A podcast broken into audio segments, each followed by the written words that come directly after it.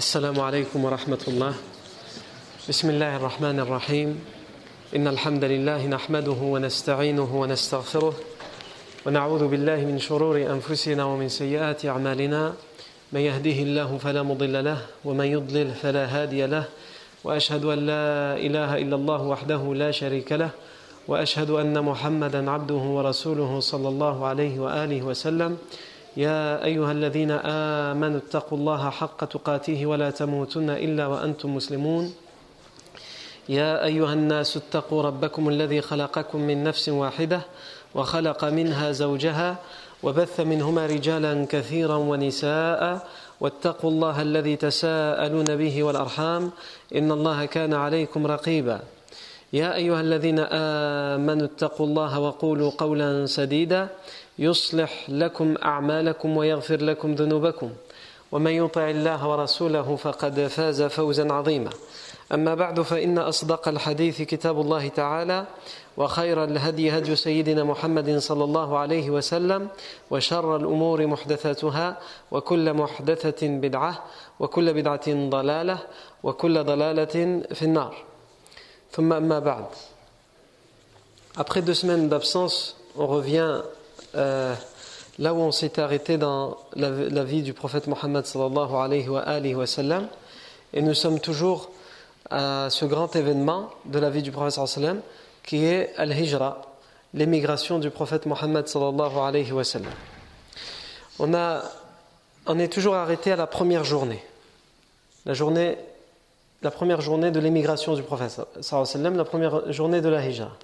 Pendant cette journée, qu'on a rappelé que le matin, cette journée a commencé par un matin où les Quraysh se sont donné rendez-vous à ce qu'on appelle Darun Nadwa, une sorte de parlement, où après de multiples négociations, conversations, tergiversations, ils ont finalement décrété que la seule solution à ce qu'ils appelaient leur problème, c'était l'élimination physique du prophète Mohammed sallallahu alayhi wa sallam. Donc ils ont décrété qu'une personne de chaque tribu des Quraysh devait représenter la tribu dans l'assassinat. Puisque ce qui posait problème dans les, dans les règles tribales, c'est que s'il y avait une seule personne qui tuait le prophète Mohammed c'était toute la tribu du prophète même ceux qui étaient idolâtres de sa tribu au prophète Mohammed se retourneraient et chercheraient à venger, et donc il y aurait une guerre qui serait déclarée. Et cette tribu, la tribu du prophète selon les rites ancestraux euh, des, lois tribales de l'époque, ils pouvaient même faire appel à leur tribu euh, alliée. Puisqu'on a déjà expliqué à plusieurs reprises qu'il y a tout un système d'alliance. Plus, plus, la tribu arabe de l'époque a des autres tribus à lesquelles elle s'allie, elle fait des pactes d'alliance avec d'autres tribus, et puis plus elle est puissante. Sa puissance, elle est dans le nombre, le nombre de membres de la tribu, et elle est, aussi dans le nombre de tribus qui lui font un pacte d'allégeance ou d'alliance plutôt. Et en fonction de ces tribus qui lui font ce pacte d'alliance, est-ce que ces tribus sont des tribus connues, reconnues, puissantes, etc. Donc c'était trop risqué. Par contre, la solution qu'ils ont trouvée pour qu'il ne puisse y avoir de guerre, c'est que toutes les tribus, les, les principales tribus, donc c'est sept tribus de Quraysh, qui sont très puissantes, les sept sont très puissantes et ces sept tribus sont alliées de, à une multitude d'autres tribus. Et parmi ces sept tribus, ils ont même désigné quelqu'un de la famille proche du prophète sallam, son oncle Abu Lahab, pour faire partie de ceux qui allaient représenter aussi dans l'assassinat, pour fermer la porte à l'avance à une éventuelle guerre tribale. Et donc la seule solution qui resterait à la famille du prophète sallam, ce serait de réclamer le prix du sang, yarni, qu'on leur, leur, leur paye une rançon à la tribu ou à la famille qui, sont les parties civiles, si on peut s'exprimer ainsi, les victimes dans cette histoire. Cependant, la journée va se dérouler autrement que comme ils l'ont prévu, ou plutôt la nuit, puisqu'ils ont prévu de tuer le professeur Sam dans la nuit qui arrive. Et donc la nuit va se dérouler autrement que prévu. Comment elle va, se dérouler cette nuit? Eh bien, elle va se dérouler euh, le professeur Hassan, d'abord, pendant la journée, il va voir Abu Bakr pour lui dire de le rejoindre. Et ensuite, euh, il va lui annoncer qu'ils peuvent faire la hijra, qu'il a reçu la, la révélation du professeur sallam, puisque Allah Azzawajal le prévient que les Quraysh veulent l'assassiner. et il va demander à, le professeur va demander à Ali, son cousin, de prendre sa place dans son lit. D'ailleurs, par rapport à ça, nous on s'est attaché surtout à euh, départager, à faire la distinction entre les, les, récits authentiques et ceux qui ont été affaiblis par euh, Al-Muhaddithun. Et on a dit, cette journée-là, le récit le plus connu que la plupart d'entre nous connaît, c'est lequel? C'est celui où, le professeur Sam sort de chez lui et qu'il y a ces fameux assassins à la porte et qu'il ne le voit pas passer, que le professeur Sam lit Surat Yasin, en tout cas les premiers versets de Surat Yasin, devant eux et que grâce à ça ils n'arrivent pas à le voir ou ils s'endorment et ils jettent de la terre sur leur tête, etc. Et on a expliqué la fois dernière que ce hadith est da'if. Et pourtant, sur ce jour-là, alors qu'il y en a beaucoup d'autres textes sahih sur cette journée-là, dont on ne connaît pas les détails. On n'en entend pas parler. Et tout le monde entend parler de ce récit-là, en particulier, qui est pourtant faible. Alors que les récits authentiques, qu'est-ce qu'ils nous disent? Ils nous disent que le professeur sallam a prévenu Abu Bakr. Ils nous disent que Ali a, mis le vêtement du professeur sallam et il a pris sa place dans son lit. Et Abu Bakr lui-même n'était pas au courant. Abu Bakr attendait la nuit pour rejoindre le professeur sallam et pour partir. Donc il vient pendant la nuit chez le professeur sallam et il trouve le professeur sallam toujours allongé en train de dormir. Alors qu'il est censé, il lui a dit il faut qu'on quitte la Mecque dès cette nuit. Cette nuit, on ne la passe pas à la Mecque. Donc il ne comprend pas, il, il, le réveille en lui disant Ya Nabi Allah, ô prophète d'Allah. Et là, le, euh, Ali, c'est Ali, puisqu'il euh, Ali a pris sa place, mais Abu Bakr ne le sait pas, il ne le voit pas. Il lui dit Inna Rasulallah sallam qad intalaqa nahwa bi'r Maymoun fa'adrikhu. Le prophète sallam est parti vers le puits de Maymoun, rejoins-le. Il m'a dit de dire de le rejoindre. Et là, Abu Bakr est sorti et est parti le rejoindre. Les Quraysh sont arrivés pour assassiner le prophète sallam, mais ils ont attendu qu'il sorte pour l'assassiner. Et ils regardaient à travers la fenêtre et il voyait le prophète sallam, en tout cas il pensait que c'était le prophète sallam, mais c'était Ali, en train de dormir dans son habit habituel euh, qu'il utilisait pour dormir.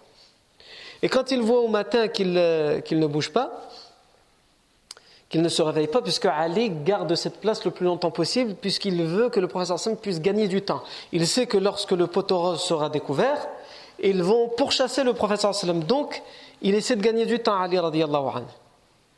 Et, là, à ce moment-là, il, il, lui jette des pierres et des cailloux, comme ils, n'en peuvent plus d'attendre, donc il lui jette des cailloux pour le réveiller. Mais ce récit nous est raconté par le compagnon Ibn Abbas, anhuma. Ibn Abbas précise, et ils avaient l'habitude tous les jours, le matin, de lui jeter des cailloux. Ce n'était pas la première fois. Ils avaient l'habitude de passer à côté de, de, la demeure du professeur Sam et de, de lui jeter des cailloux, de le lapider. Ils vont lui jeter des cailloux, et Ali, parce qu'il aura mal, il va euh, mettre le vêtement sur sa tête et il va tourner de droite à gauche, parce qu'il reçoit des pierres à Ibadullah. Et quand il n'en pourra plus de ses coups, il va se montrer pour qu'il voit bien que celui qu'il cherche, ce n'est pas lui. Et ils vont eux-mêmes dire Nous avions l'habitude de frapper ton ami, en parlant du prophète, nous avions l'habitude de frapper ton ami avec des cailloux et jamais il ne bougeait.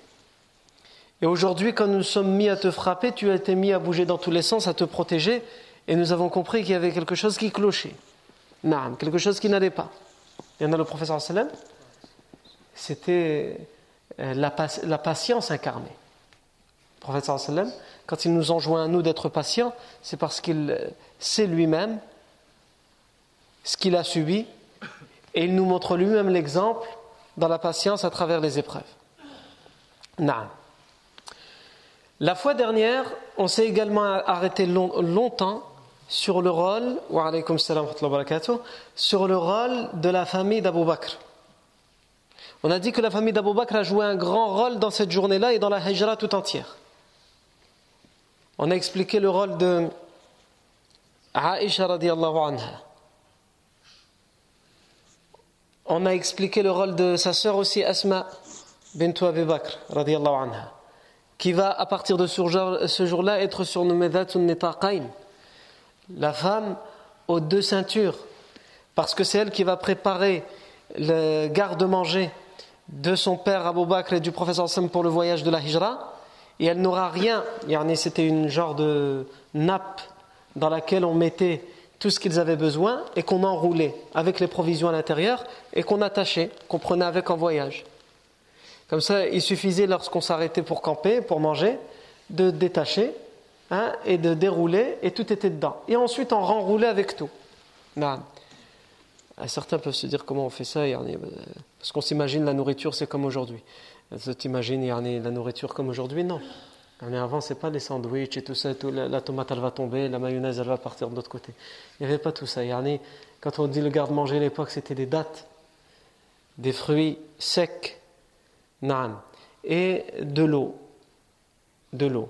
Et généralement, ils essayaient de trouver de l'eau sur le chemin. Nan.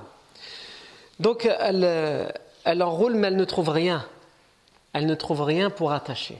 C'est pour vous dire dans quel dans quel minimum, dans quel ascétisme ces gens-là vivent. Elle ne trouve rien pour attacher, elle a juste une corde qui lui sert de ceinture. Elle va prendre cette corde et la découper pour en laisser une partie pour toujours l'utiliser comme ceinture, et l'autre partie pour essayer d'entacher tant bien que mal le garde-manger. Et depuis ce jour-là, elle sera surnommée par le prophète sallam. Et le prophète sallam disait dans un hadith connu, et qu'Allah lui donnera au paradis deux meilleures ceintures que sa ceinture. Deux ceintures du paradis. Non. Et on avait parlé aussi d'Asma bint Abi Bakr parce qu'elle va vivre longtemps, elle va, elle va mourir euh, pendant. Donc elle va, elle va connaître les quatre califes. Abu Bakr, elle va vivre longtemps sous le califat d'Abu Bakr, Omar, euh, Uthman, Ali.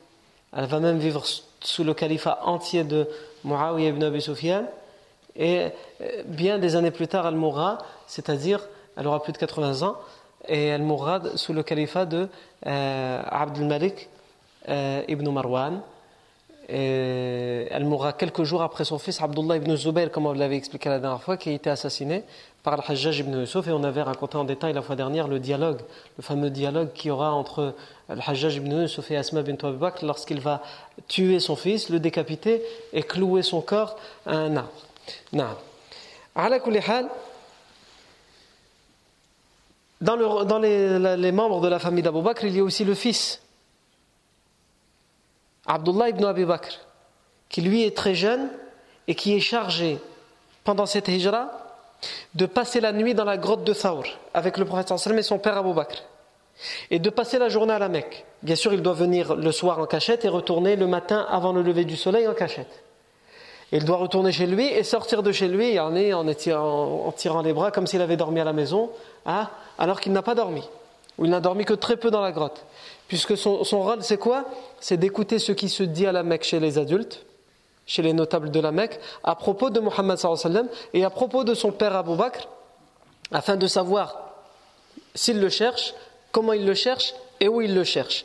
Pour que le professeur Sami Abou Bakr ait toutes les, informations et qu'il sache s'ils sont en sécurité dans la grotte, ou qu'il sache s'ils doivent changer d'endroit, ou et qu'il sache aussi à quel moment ils peuvent enfin quitter la grotte pour aller vers Médine.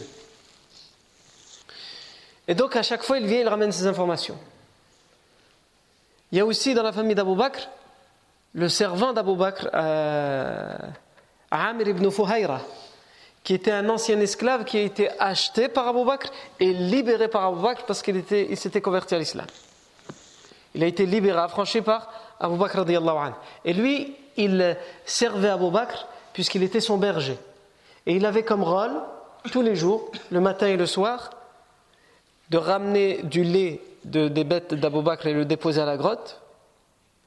Et il avait aussi comme rôle de faire passer le troupeau sur le chemin qu'avait emprunté, Abdullah ibn Abi Bakr pour que les Quraysh, s'ils cherchent les traces, ils ne, ils ne retrouvent pas ces traces qui mènent jusqu'à la grotte. C'est vous dire toutes les précautions qui ont été prises par le prophète. Il y a aussi le rôle d'Abu Bakr dans cette histoire. C'est un des plus grands rôles. Abu Bakr, anhu,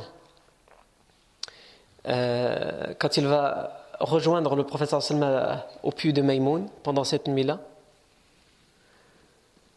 il aura une démarche pleine d'angoisse et d'inquiétude. Il se met devant le prophète sallam, il regarde à droite, il regarde à gauche. Et finalement, il n'est pas tranquille, il revient derrière le prophète en regardant à droite, à gauche, devant, derrière. Pour finalement aller à droite, pour finalement aller à gauche, etc. Là, la place où il va, il n'est pas tranquille. Pourquoi? Il sait que là, on va rechercher le prophète sallam. Il va être pourchassé. Il est réclamé mort ou vivant. Et donc il a peur qu'on capture le prophète sallam. Donc il va devant, il se dit, le danger peut venir de devant. Mais finalement, en étant devant, il se dit, oui, mais il n'y a personne derrière. Donc il retourne derrière, en se disant, le danger peut arriver par derrière, ou peut-être à droite, ou à gauche, etc. Et Abu Bakr Siddiq anhu, a oublié, ou plutôt il n'a pas oublié, mais pour lui ce n'est pas la priorité. Il a oublié que lui aussi est en danger dans cette histoire, puisque lui aussi sa tête est mise à prix à partir de, ce, de, de, cette nuit-là. Sa tête est mise à prix avec celle du professeur sallam. Mais au final, peu importe. Ce qui compte pour lui, c'est de protéger le prophète sallam et de faire, faire en sorte qu'aucun tort, aucun mal ne puisse atteindre le prophète Mohammed sallallahu. Abu Bakr an, il est intéressant ici d'ouvrir une parenthèse, et en réalité ce n'est pas vraiment une parenthèse parce que ça concerne directement la hijra, c'est qu'Abu Bakr anhu, il faut qu'on comprenne dans quel contexte il vit et dans quelle situation il arrive à ce jour-là. Comment il en arrive là? On sait tous que, le, que Abu Bakr anhu, était un ami du prophète avant la révélation et avant la conversion. Il connaissait personnellement, intimement le professeur sallam. Il avait une totale confiance en lui. Comme d'ailleurs tous les idolâtres de la Mecque avaient une totale confiance au professeur sallam. Sauf qu'Abu Bakr anhu était bien plus proche que la plupart des Mecquois et des notables de la Mecque du prophète Mohammed. Et donc, c'est la raison pour laquelle il va être un des tout premiers à se convertir à l'islam il va croire en la révélation du prophète sans hésitation, sans se poser de questions. A le prophète il y a des gens qui l'entourent, il y a des voisins, il y a des amis, il y a, des, il y a tout. Et parmi les compagnons qui se sont convertis à l'islam, il y a ceux qui se convertissent sans hésiter, et ceux-là, ils sont très peu. Il y a Khadija, il y a Ali, il y a Zayd et il y a Abu Bakr.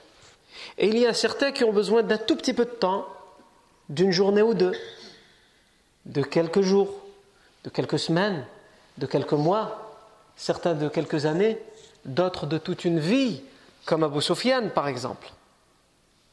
Chacun le temps qu'il a besoin.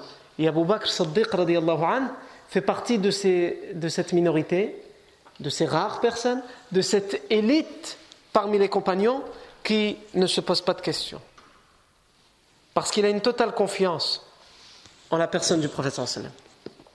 Quand il va faire le voyage nocturne, on l'avait raconté, ça quand, va faire le, professeur Sim a fait le voyage nocturne, et qui s'est mis à raconter qu'en une nuit, c'est pas en une nuit, en une petite partie de la nuit, il a été transporté de Mecca à Al-Quds, à Jérusalem, Masjid al-Aqsa, et de Masjid il a traversé tous les cieux pour atteindre le septième ciel. Donc quand on dit tous les cieux, il y en a aujourd'hui, euh, l'espace qu'on connaît, on ne sait même pas si on a dépassé le premier ciel dans ce qu'on connaît nous, et ça fait des milliards d'années. Euh, quand on dit des milliards d'années, ça veut dire à la vitesse de la lumière. Si tu avais un engin qui partait à la vitesse de la lumière, eh bien une petite partie connue de cet univers, il faudrait des milliards d'années pour le traverser, juste une petite partie. Le reste, on ne sait pas ce qu'il y a après. Et même ça, on ne le savait pas encore à l'époque, mais nous aujourd'hui on le sait, et on sait que le prophète a été transporté hein, déjà de la Mecque à Jérusalem et de Jérusalem à travers tous les cieux en cette petite euh, partie de la nuit. il est revenu, il le raconte. évidemment, on le prend en raillerie, on se moque de lui à la Mecque. Et Abu Bakr Siddiq n'est pas présent. Ils vont raconter tout de suite les Quraysh, ils vont raconter ça à Abu Bakr Siddiq pour lui mettre le doute. Tu crois en lui, regarde ce qu'il vient de nous raconter aujourd'hui. Et qu'est-ce qu'il va répondre, Abu Bakr? Il va dire si c'est le prophète qui l'a dit, alors c'est vrai. Je vais aller vérifier. Je ne sais pas encore s'il l'a dit ou s'il ne l'a pas dit, si vous exagérez, si vous avez inventé cette histoire ou pas. Mais si c'est le professeur Sam qui le dit, alors c'est vrai. J'ai aucun doute en sa parole. Ça, c'est la foi d'Abu Bakr Siddiq. Et c'est pour ça qu'il a été surnommé As-Siddiq, le véridique. Non. Abu Bakr Siddiq, il est important de rappeler pour nous, pour nous remettre en situation, euh, ou plutôt comprendre la situation d'Abu Bakr au moment où le jour de la hijra arrive, c'est que Abu Bakr Siddiq va être évidemment un des, grands persécutés de la Mecque. La seule différence avec euh, beaucoup d'autres compagnons, c'est que lui, il est, entre guillemets, il a une certaine puissance, une certaine notoriété à la Mecque, puisqu'il est riche, il appartient à une famille connue de la Mecque, une tribu connue. Mais malgré tout, ça ne veut pas dire que ça le met euh, à l'abri des railleries, des moqueries, des persécutions, des coups, etc. Non seulement il se prendra lui-même les coups, et combien de coups il se prendra parce qu'il tentera de s'interposer entre les Quraysh et le professeur lorsque le Quraysh essaie de frapper, dans certains cas d'étrangler le prophète sallam. Abu Bakr Siddiq va prendre la décision de faire l'émigration, de faire la hijra vers l'Habasha, vers l'Abyssinie. Vous vous rappelez que nous, on avait déjà parlé de la hijra vers l'Habasha, vers l'Abyssinie.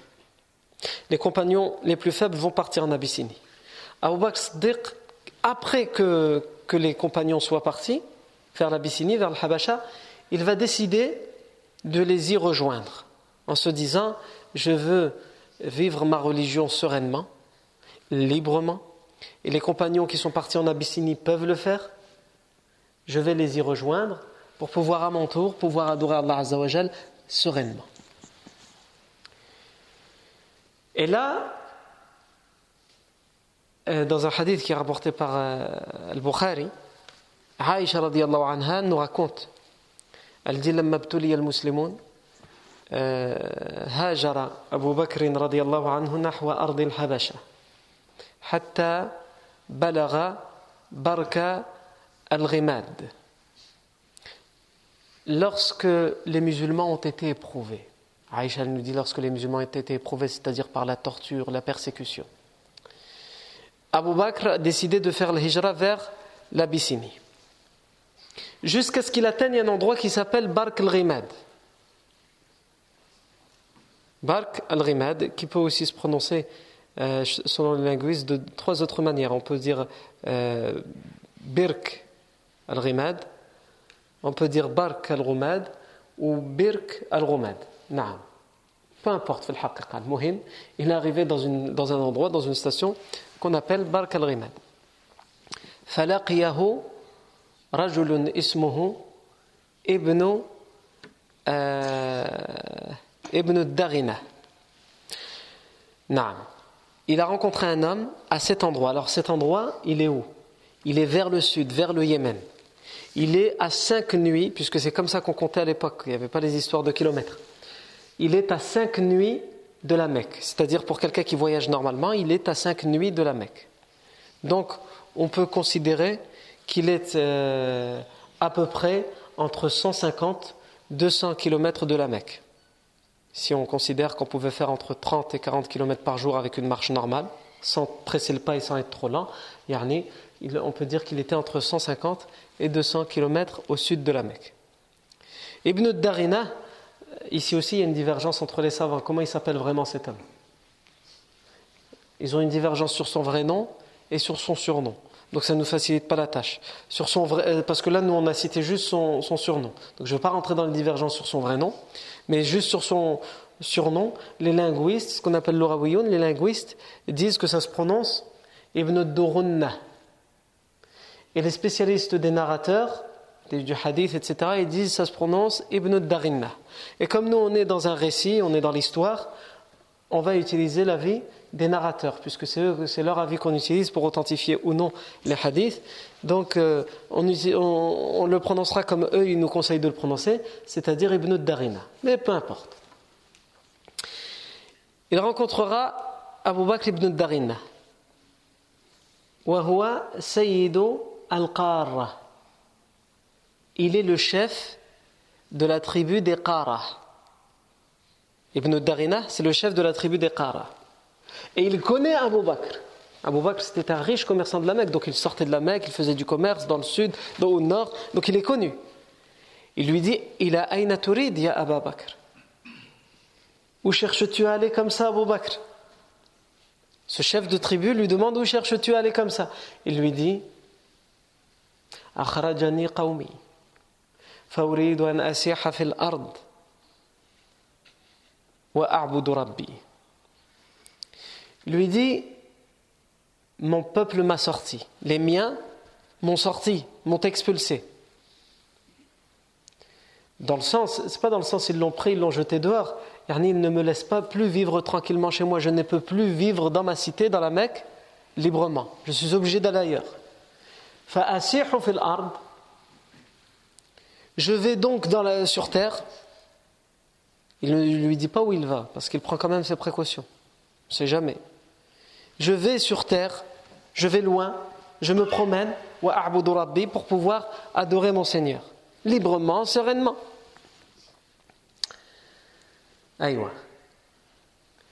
Et là, ce chef de tribu lui dit Ya Aba Bakr, inna mitlaka la yakhruju wa la yukhraj. إنك تكسب المعدوم وتحمل الكل وتصل الرحم وتقري الضيف وتعين على نوائب الحق Ou Abu Bakr, quelqu'un comme toi ne sort pas de chez lui et ne peut être expulsé. On ne peut, on ne peut ni le faire sortir et il n'a pas à sortir de chez lui pour des quelconques menaces. T'es quand même Abu Bakr. C'est vous dire, Yarni, la notoriété qu'Abu Bakr anhu, avait chez les gens des autres tribus qui étaient à cinq nuits de la Mecque. Quelqu'un comme toi, il ne sort pas de chez lui et on ne le sort pas. Sous-entendu, c'est lui qui sort les autres. S'il y en a qui ont des problèmes avec toi, c'est à toi de les en sortir. C'est pas toi qui dois partir.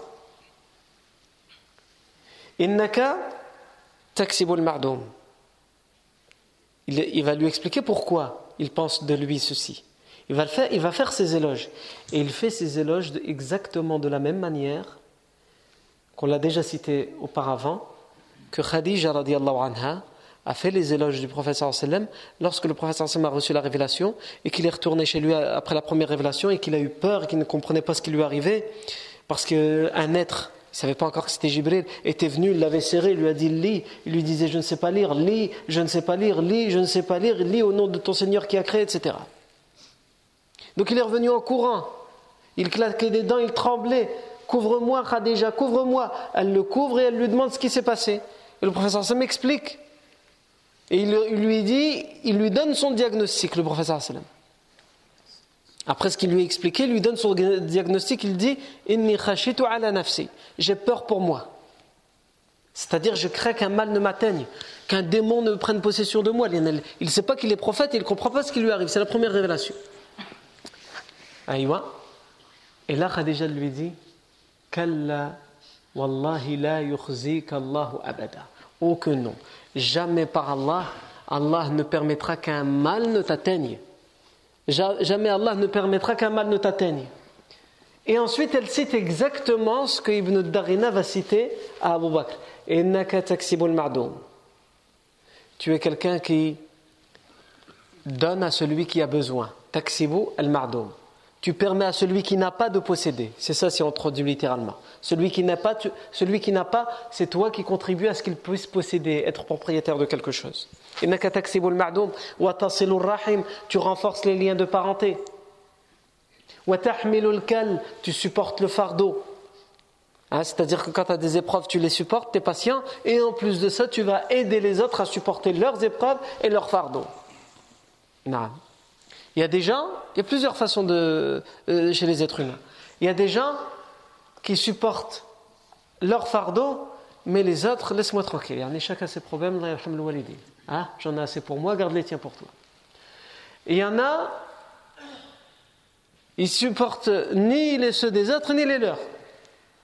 Ils ne veulent pas entendre parler des autres, mais ils veulent que tout le monde entende parler de leurs problèmes parce qu'ils ne ne peuvent plus avec leurs problèmes. Et il y en a, ça n'existe pas beaucoup, mais il y en a, ils supportent à la fois les leurs et ceux des autres. Subhanallah, il un frère, yani, que je connais personnellement, et il est comme ça, yani. mais c'est plus fort que lui. Il supporte les problèmes des autres, miskin. C'est-à-dire à un tel point que ceux qui le connaissent vraiment, ils savent qu'il ne faut pas lui parler de, nos problèmes. Quand on a des problèmes, il ne faut pas lui en parler. Il y en a, ça le rend vraiment malade. Yani. C'est pas yani, du, ça le rend malade. Une fois, le frère en question, il me dit euh, J'ai pas dormi de la nuit. Khair, Inch'Allah. Il me dit Tu connais un tel? Je lui dis Oui, je le connais. Il m'a dit M'a raconté Mskin les problèmes qu'il a. Là, j'ai pas réussi à dormir. Je dis, ah, moi aussi j'ai beaucoup de problèmes. S'il y a moyen que tu réserves certaines nuits pour les miens, je vois que, machallah, c'est un don chez toi, c'est un art. Tu arrives à prendre les problèmes des autres et ça t'empêche de dormir. Moi, les miens, ils m'empêchent à moi de dormir. S'il y a moyen que tu me. Ah, je te les donne. Et si tu peux t'en occuper, Allah walidin. Aïwa. Naam. Kulli hal, ces éloges, qu'est-ce qu'elles disent? Et tu supportes le fardeau. Et tu es généreux envers l'hôte. Aïwa, tu es généreux envers les invités. C'est pas juste un invité. Quand on dit taqrid daif, c'est-à-dire la personne qui vient chez toi, tu en fais un invité. T'attends pas forcément de l'inviter pour être généreux envers lui. La personne qui vient chez toi, c'est comme s'il était invité même s'il n'a pas été invité. C'est ça taqrid daif. Et ça, c'était une coutume chez les Arabes. Puisque là, on parle d'idolâtres qui parlent de ça. Quand ils veulent dire quelqu'un qui est bien, qu'est-ce qu'ils disent? Ils disent Yaqir daif. Ils donnent à manger aux, invités. Aïwa. Et aujourd'hui, nous, on a perdu ça.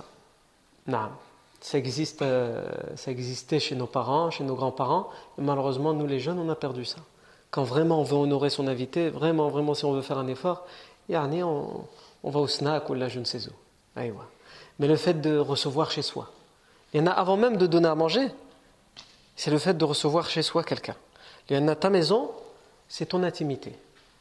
Et le fait d'accepter qu'une personne rentre chez toi, de l'inviter à rentrer chez toi, ou lorsqu'il vient et qu'il frappe à ta porte parce qu'il veut te demander quelque chose et de l'inviter à rentrer chez toi, c'est-à-dire que tu lui permets à ce qu'il partage une partie de ton, de ton intimité, de, de ta personne, de ton personnel. Et c'est une preuve d'affection, une preuve de confiance que tu fais à cette personne, avant même de parler de ce que tu vas poser sur la table. Non, avant même de parler de ce que tu vas poser sur la table. Et ça, c'était quelque chose qui était connu chez les Arabes de l'époque à un tel point que les Arabes de l'époque se battaient pour savoir qui allait avoir l'honneur de recevoir les invités. Vous savez, à la Mecque, et ça reste encore le cas aujourd'hui, c'est les tribus, les familles arabes de l'époque, au temps de Qusay ibn Kilab, je l'avais déjà expliqué avant la naissance du prophète qui se sont disputés les honneurs de la Mecque. Puisqu'il y avait plusieurs honneurs à la Mecque. C'était s'occuper de la Kaaba, soigner la Kaaba, faire le nettoyage, etc. S'occuper du puits de Zamzam et de... Quand on dit s'occuper du puits de Zamzam, c'est prendre l'eau de Zamzam, remplir les, les seaux, les gourdes et donner, verser à boire aux gens. Les gens, ils peuvent le faire eux-mêmes. Il y a un puits, tu viens, tu prends le seau et tu... Non, ils veulent avoir cet honneur. C'est qui qui va avoir cet honneur de prendre l'eau et de donner les verres aux gens pour qu'ils puissent boire? Et l'honneur le plus important, c'était à qui allait avoir l'honneur de nourrir les, euh, les pèlerins arabes qui venaient à la Mecque, même avant la révélation, il y avait le pèlerinage, et venaient à la Mecque et il fallait qu'il y ait des gens qui reçoivent les, gens qui viennent de l'extérieur. Aujourd'hui, tu payes des milliers d'euros pour aller à Al-Hajj, et pour ce que tu vas manger, tu regardes à chaque fois, est-ce que le déjeuner et le dîner est compris ou là dans le Hajj. Avant, c'était compris sans payer. Et euh, on s'occupait de nourrir les gens et de leur offrir à manger, aux pèlerins en tout cas. Non. D'ailleurs, euh, c'est un des ancêtres directs du professeur sallam, puisque c'est sa famille, c'est la famille du professeur sallam, sa tribu, qui s'occupait de nourrir les, pèlerins, et c'est un, ascendant direct, hein, Hashim, qui, a été euh, le premier, pas à donner à manger, ça, ça existait, mais on donnait que du pain à l'époque. Il y a beaucoup de pèlerins, si on commence à leur donner de la viande, on n'a pas fini. Et lui, ça a été le premier, justement, à avoir mis une sunna à l'époque, c'est-à-dire de donner pas que du pain, mais de donner du pain avec de la viande aux pèlerins. Tellement pour eux c'était un honneur que de recevoir et de bien recevoir. Aujourd'hui, nous, on est dans l'excès. C'est-à-dire que quand on reçoit, c'est pas on reçoit bien. Il y a, euh, on fait des choses qui ne nous, qui ne nous ressemblent pas. Aujourd'hui, quand les gens ils font quelque chose, ils font un mariage ou ils font même une simple invitation, ils font tellement les choses en grand que c'est pour ça qu'on a perdu l'invitation. Parce que c'est devenu tellement difficile quand tu invites les personnes, il faut attention à taille. Mais quand on dit à taille, c'est pas n'importe quelle taille. Il faut choisir le paquet qui a un certain dessin, etc., parce que c'est le meilleur à taille. Le narna, attention, le narna, d'où est-ce qu'il vient et après, il faut faire attention parce qu'il y en a qui boivent avec Shiba. Il y en a qui aiment ni Narnar ni Shiba, donc il faut faire attention. Et après, il y a ceux qui veulent square et bla square. Et après, Zid, Ça, c'est que à taille. Et qu'est-ce que tu vas poser avec à taille ah, Attention à ce que tu vas poser. Il faut obligatoirement, tu t'imposes de poser quelque chose qui a été mal axé à la main. المسمن ولا سفنج ولا شي حاجه يعني ماشي غير gâteau ديال السوق comme ils disent. نعم. et après, là, c'est juste euh, les amuse-bouches comme ils disent. Et ouais, après, là, ça on n'en parle pas. L'entrée, il y a plusieurs entrées. Parce qu'il y a l'entrée de droite, l'entrée de gauche, l'entrée du milieu. Donc il y a la salade composée, il y a le brewat, il y a le, mohim. Et ensuite, il y a les viandes, avec leur sauce et tout ce qui va avec, et leurs épices. Et ensuite, il y a les fruits. les fruits. De toutes sortes. C'est pas la saison, mais t'inquiète pas, nous, on arrive à poser les fruits de toutes les saisons. On arrive à poser les fruits qui concernent ni nos saisons, ni l'endroit où on vit. Agib. Et les fruits qui concernent notre saison et l'endroit où on vit, on n'en achète pas. Alors que la norme, c'est d'acheter les fruits de la saison et de l'endroit où on vit. Aïwa. Mais ça, c'est pas le dessert, parce que le dessert, il vient après. Le, gâteau à la crème, il faut poser avec le kahwa, etc. Et donc, quand la personne a fait ça et qu'il fait les comptes, mesquines, même s'il n'a invité que trois ou quatre personnes ou cinq personnes, il a fait son invitation pour l'année. Il doit attendre l'année d'après. Donc c'est ça le problème aujourd'hui, on est dans l'excès. Non, être généreux, c'est pas ça. Être généreux, c'est pas d'inviter à crédit. Être généreux, c'est d'inviter souvent et de se contenter de ce qui nous ressemble, de ce qu'on arrive à faire, et de ne pas être dans une concurrence outrancière. Et ça, malheureusement, c'est ce que les idolâtres savaient faire. Les idolâtres, les Arabes de l'époque savaient faire ça. Et les musulmans, les compagnons, ont conservé cette sunna. Et aujourd'hui, nous, malheureusement, on l'a perdu. On a perdu ça. Donc je reviens à ces éloges qui ont été faits par Khadija au professeur Salem et par Ibn Darina à Abu Bakr. Innaka taksibul. Tu donnes à celui qui n'a pas. Tu permets à celui qui ne possède pas d'avoir. Tu renforces les liens de parenté. Et tout ça, c'est important de comprendre que tout ce, dont je vous parle, c'est des éloges que les idolâtres utilisent. C'est-à-dire, ce sont des valeurs qui ont été conservées dans l'islam et qui étaient déjà très importantes les, chez les idolâtres. Renforcer les liens de parenté. C'est-à-dire prendre des nouvelles aider tes proches. Donc évidemment les parents, les frères, les sœurs, les enfants, mais c'est bien plus. Renforcer les liens de parenté, c'est-à-dire faire en sorte que tu connaisses tous les membres, les cousins, etc., et que eux te connaissent. Si eux ne cherchent pas après toi, toi tu cherches après eux pour, que, pour leur dire j'existe. Je suis ton cousin, le fils d'un tel ou ceci ou cela. Et ça, c'est d'autant plus difficile pour les gens comme nous qui vivons, qui sommes d'origine euh, maghrébine, ou d'autres pays qui vivons loin de nos, pays, puisque l'espace, les pays nous euh, euh, ont arraché les liens de parenté. Et combien il y a de gens à connaître dans nos propres familles, mais on n'a pas le temps de les connaître, puisque lorsqu'on va, on a à peine l'occasion de rendre visite aux plus proches. Et encore, ça, c'était nos parents qui, rendaient, qui rendaient visite à, leurs frères, à leurs oncles, à leurs tantes. Nous, maintenant, quand on va dans nos pays d'origine, c'est comme si on était parti à Las Vegas ou là en Turquie. C'est un pays étranger pour nous, on veut juste aller à l'hôtel, à la piscine et s'amuser. Et on oublie qu'il y a là un moyen de récolter énormément de hasanat et de, et de hum, allonger sa vie. Je dis bien allonger sa vie parce que le prophète Hassan disait celui qui veut allonger sa vie, et celui qui veut qu'Allah lui étende dans ses richesses, qu'il renforce ses liens de parenté, qu'il rende visite à ses proches. Non. Et regardez autour de vous les personnes dans vos familles qui sont connues pour faire ça, pour faire toujours l'effort d'aller rendre visite à leurs proches. Vous verrez par expérience que ce sont ceux à qui Allah donne une vie pleine de bénédictions. Non. Ce sont des valeurs qui ont été conservés par l'islam. L'islam n'est pas venu pour annuler toutes les traditions. Il est venu pour confirmer les bonnes traditions et les conserver et annuler les mauvaises traditions de l'époque. Wa tasilur rahim wa tahmilul kal wa taqri daif wa tu'inu ala nawa'ib al-haq le dernier tu'inu ala nawa'ib al-haq et tu aides face aux épreuves de la vie. C'est-à-dire quand il y a une catastrophe qui arrive, quand il y a une catastrophe qui arrive, tu es là pour aider, pour soutenir, pour consoler, pour réconforter les gens. Le musulman, il est comme ça. Il vit avec l'autre et il vit à travers l'autre. Il ne vit pas seul. Non. Donc, je reviens à Ibn Darina. Aïcha anha nous raconte qu'Ibn Darina l'a vu à Bark al-Rimad et il lui dit Quelqu'un comme toi, il ne peut être sorti, on ne le sort pas. Il ne peut pas sortir, on ne le sort pas. Pourquoi? Pour les cinq raisons qu'il a citées. Et qu'est-ce qu'il lui dit? Il lui dit Irji' fa'ana laka jar. Je suis ton protecteur. Retourne et adore Allah chez toi, dans ton pays.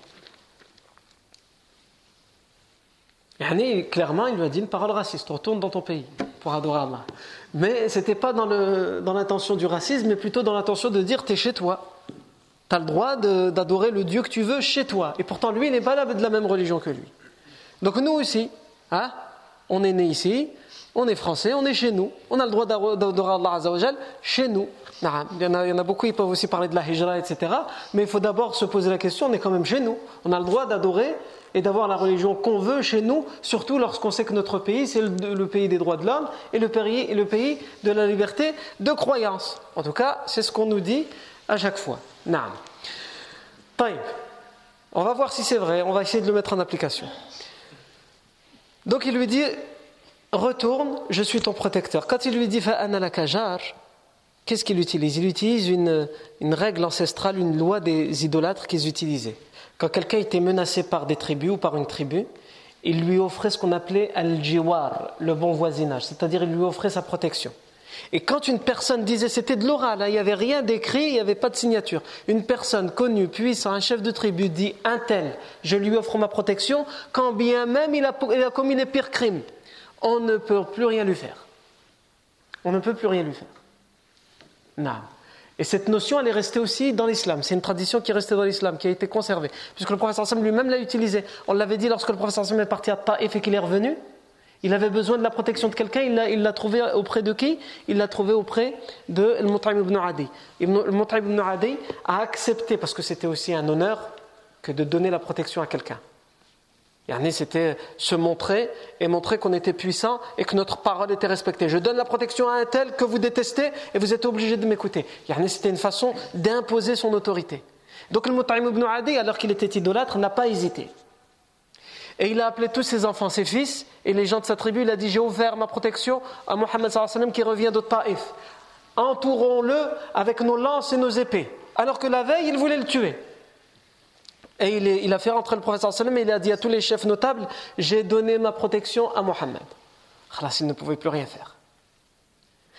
Et le professeur n'était pas quelqu'un, euh, quelqu'un il pourrait dire ici, bon c'était une loi de, des, idolâtres, le professeur sallam a profité d'une loi idolâtre, c'était juste dans son intérêt. Non, d'accord, il en a profité, mais s'il pouvait rendre l'appareil, il l'aurait fait. Pourquoi? Parce que lorsque plus tard, on va en parler, Inch'Allah, plus tard en détail, lorsqu'il va y avoir la bataille de Badr, lorsque le prophète Hassan va faire des prisonniers, et d'ailleurs il y aura un grand débat parmi les compagnons, qu'est-ce qu'on fait des prisonniers de Badr? On les exécute, certains diront cela, comme Omar, d'autres comme Abu Bakr, non, on les garde, ça peut être une bonne monnaie d'échange, Al-Muhim, on y reviendra. Eh bien, les Quraysh vont envoyer un négociateur pour la libération des prisonniers. Et quand le professeur Hassan va le voir arriver, il va dire si Al-Mut'im ibn Adi, donc celui qui avait offert la protection au professeur Hassan quand il est revenu de, Taïf, si Al-Mut'im ibn Adi était encore vivant, puisqu'il est mort avant la bataille de Badr, s'il était encore vivant et que les Quraysh m'avaient envoyé Al-Mut'im ibn Adi, il le dit fort, le professeur Hassan, pour que tous les compagnons l'entendent, il leur donne en fait une leçon. S'il m'avait envoyé le Mut'im ibn Adi, idolâtre, et que le Mut'im ibn Adi m'avait parlé à propos de cette souillure. Il parle de qui? Des prisonniers, parce que les idolâtres étaient venus pour les tuer, et parmi eux, il y a des gens qui ont la mort de musulmans pendant la période mécoise et pendant la bataille de Badr sur leur euh, conscience. Donc c'est pour ça qu'il les appelle comme ça. Si le Montagne ibn Adi était venu, qu'il m'avait parlé à propos de cette souillure, c'est-à-dire des gens qui ne méritent aucune compassion, sans aucune hésitation, je les aurais tous libérés. Pourquoi? Parce que le jour où je suis revenu de Taif, il m'a offert sa protection sans hésiter. Alors à mon tour, je lui aurais offert la même chose. Mais malheureusement pour les Quraysh, Montagne ibn Adi, il n'est plus de ce monde. Donc il va falloir qu'il négocie, et il va y avoir des négociations, on en reviendra quand on fera la bataille de Badr. Donc le prophète sallallahu alayhi wa sallam, je reviens à Ibn Darina, Ibn Darina offre la protection à Abu Bakr. Et Abu Bakr revient. Et Ibn Darina, il dit au Quraysh, il rentre à la Mecque, donc il fait le voyage avec lui, il revient avec lui. Alors que lui, il habite au sud de l'Arabie Saoudite actuelle. Il revient, il rentre dans la Mecque et il s'adresse aux notables de la Mecque et il leur dit Inna Aba Bakrin la wa la wa inni. Abu Bakr n'est pas un homme qui a le droit de partir de chez lui ou qu'on a le droit de faire sortir de chez lui. Parce que, et il va répéter les cinq valeurs parce qu'il donne à celui qui n'a pas, parce qu'il renforce les liens de parenté, parce qu'il supporte les fardeaux, parce qu'il honore les invités, parce qu'il euh, soutient et console lors des épreuves. Et je lui ai offert ma protection. Dit Et les Quraysh n'ont pas renié la protection d'Ibn Darina. C'est pour vous dire à quel point c'est important. Ils ne peuvent pas revenir dessus. Ils, pas, ils ne sont pas revenus sur sa parole. Mais ils ont dit. Qu'est-ce qu'ils ont dit Mur Abu Bakrin an ya'buda rabbahu fi baytihi. فليصلي فيها وليقرأ ما شاء ولا يؤذينا في ذلك ولا يستعلن به فإن نخشى أن يفتن نساءنا وابناءنا Ils vont lui dire, dis à Abu Bakr alors, tu le protèges, d'accord, mais préviens-le qu'il adore son Dieu chez lui, pas dans la rue, pas devant la Kaaba, qu'il adore son Dieu chez lui, qu'il lise ce qu'il veut, en parlant du Coran, qu'il lise ce qu'il veut, qu'il récite ce qu'il veut chez lui, et qu'il ne prie que chez lui, pas en public. Parce que nous craignons qu'Abu Bakr ne trouble, ne séduise nos femmes et nos jeunes. Et Abu Bakr anhu, il va faire ça. Il va rester chez lui, il va adorer Allah chez lui. Et pour finir, il va décider de construire une pièce devant sa maison, donc collée à la maison, ça fait partie de sa maison. Il va, parce qu'il est chez lui et il doit adorer Allah chez lui, etc. Donc il va se dire, je vais faire une pièce que je vais consacrer. Au final, c'est comme une mosquée, une salle de prière que je vais consacrer à l'adoration d'Allah, à la lecture du Coran. Comme ça, quand je suis chez moi, je suis chez moi, et quand j'ai besoin d'adorer Allah Azzawajal, je vais dans cette pièce. Et quand il va construire cette pièce, et eh bien de cette pièce, on l'entend réciter le Coran quand on passe dans la rue. Parce qu'elle est devant la maison. Et donc, ça va toujours faire un, un attroupement. le hadith dit dans le Bukhari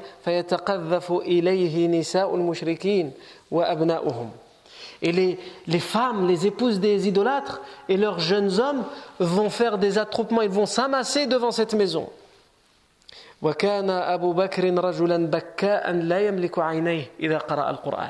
Et Abu Bakr était connu pour quelqu'un, pour être quelqu'un qui pleurait beaucoup et facilement. Il n'arrivait pas à contenir ses larmes dès qu'il lisait le Coran. Donc c'est ce qui euh, euh, attire les oreilles des, femmes idolâtres et des jeunes, et ils viennent par curiosité. Et ensuite, bah, quand on entend quelqu'un pleurer, évidemment, ça nous met aussi dans l'émotion. Hein Surtout les femmes. C'est macho ce que je viens de dire, non? Allez, on doit faire attention aujourd'hui, euh, à l'époque où on vit, à tout ce qu'on dit et comment ça va être interprété. Non. Donc surtout les femmes, euh, n'en déplaise. et c'est humain, le professeur lui-même pleurait. Le professeur sallam, quand il a perdu son fils Ibrahim alayhi salam, qu'est-ce qu'il a dit? Il a pleuré. Et les compagnons se sont étonnés. à l'époque, les idolâtres, ils étaient connus chez eux, c'était. Non, on ne montre pas les émotions. Ah, il ne faut pas pleurer. Pas de larmes. Ça, c'est pour les femmes, mais comme ce que je viens de dire. Ce n'est pas pour les hommes, les, larmes. C'était une honte, c'était. Il pleure, hein, c'est un homme et il pleure. Allah Azzawajal m'a créé avec les larmes. C'est pour qu'elles soient utilisées de temps en temps. C'est pour ça les yeux, ça sort quelquefois. C'est pour ça, il ne faut pas tout laisser à l'intérieur. Un jour ou l'autre, ça va exploser, ça va sortir. À toi de choisir quand est-ce que ça sort. Le prophète a laissé verser des larmes. Et donc, les, les, même les compagnons lui ont dit Toi, messager d'Allah, tu pleures pour la mort de ton fils? Il a répondu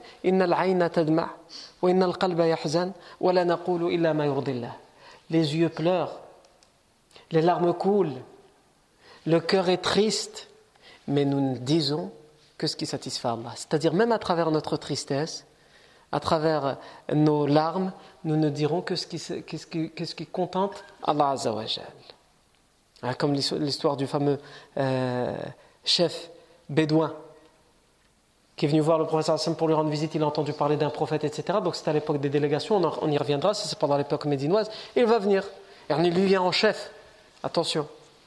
Et les chefs, ils devaient avoir une certaine posture. Il rentre chez le professeur sallam, qu'il il vient lui rendre visite, donc parce qu'il a entendu, parce qu'il est prophète, mais parce qu'il vient lui rendre visite de chef à chef. Il considère que tu es le chef de Médine, donc il vient. Il y en a comme deux, chefs d'État qui se rencontrent, il y a toujours un protocole, attention, par où il faut prendre euh, la sortie, par où il y a un tapis rouge, il y a... Euh, donc il vient et il surveille sa posture.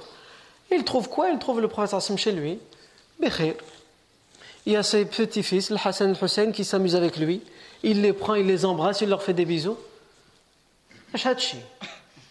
Qu'est-ce qui se passe là? Qu'est-ce que c'est que ça? Il lui dit Moi, tu sais, j'en ai dix des enfants comme ça. Et ce pas mes petits-enfants à hein, moi. Moi, c'est mes fils à moi. Dix comme ça. L'un après l'autre. Il y avait plusieurs femmes, il y avait plein d'enfants en bas âge. J'en ai dix, moi, des comme ça. Et jamais j'en ai embrassé un seul. Et toi, juste deux c'est des petits-enfants? Oh le prophète sallallahu va lui dire, dans une version, que veux-tu que je te fasse si Allah a enlevé la miséricorde de ton cœur? Et dans une autre version, il lui a dit,